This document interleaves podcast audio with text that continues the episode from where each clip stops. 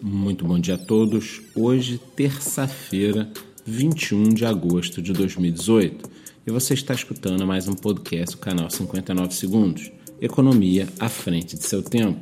E falando primeiramente sobre o preço, ontem estávamos ali na faixa dos 6.400 dólares pela manhã, quando à tarde começamos a ter um dump que gerou um pequeno pânico no mercado, muita gente comentando nas redes sociais se teríamos ou não um crash.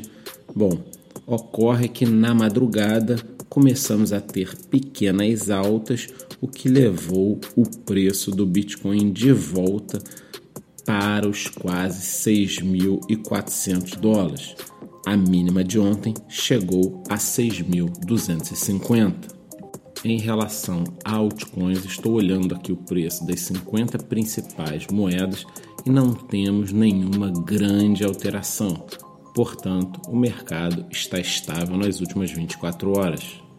Bom, e no campo das notícias, o destaque vai para a entrevista do famoso cofundador da Apple, Steve Wozniak. Resumindo, ele falou que confia mais no Bitcoin do que em outras formas de moedas, já que não é centralizado e tem uma regra clara: você não vai ficar emitindo novos bitcoins a cada momento, como ocorre com o dólar.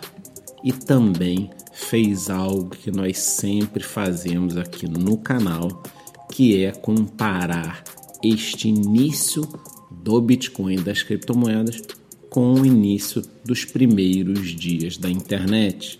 Isso nós sempre conversamos, ou seja, somos os early adopters, os primeiros usuários, os desbravadores, aqueles que parecem malucos por alguns anos e depois são reconhecidos como visionários.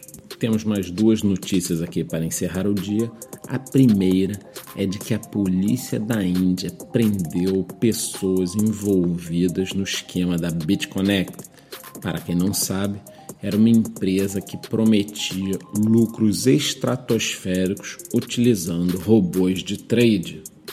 Este esquema lesou milhares de pessoas e cresceu muito ao redor do mundo com a utilização de youtubers que divulgavam o produto com links de referência.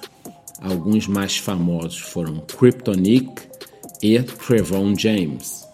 Bom, e para encerrar, vamos a uma boa notícia. Vem informação da Austrália de que duas empresas do setor de criptomoedas se juntaram e estarão oferecendo um serviço para que os entusiastas e a população comum, inclusive, possa pagar por contas e compras com criptomoedas. E como isto irá funcionar? No caso, eu poderei pagar estes serviços e compras com criptomoeda e o comerciante, o governo, ou seja lá quem for, irá receber em moeda fiat. Esta, em minha opinião, é a melhor forma de introduzir esse tipo de serviço no mercado. É claro que gostaríamos de que tudo se transformasse num grande P2P, ou seja, eu entro numa loja, compro um cafezinho e pago com a criptomoeda que eu quiser. Mas os comerciantes não estão prontos para aguentar a alteração diária de preço e nem deveriam. Afinal de contas, se eu abro uma cafeteria, a minha preocupação deve ser atender bem os clientes, cuidar do café, cuidar dos funcionários e não ficar de olho no gráfico. Portanto, esta é uma excelente forma de começarmos a adoção de criptomoedas no comércio até que os preços se estabilizem mais. Caso você queira deixar sua opinião ou discutir os assuntos, entre em nosso grupo do Telegram, onde o nível do bate-papo é muito bom e onde você sabe todas as informações em tempo real. Por hoje é só, muito bom dia.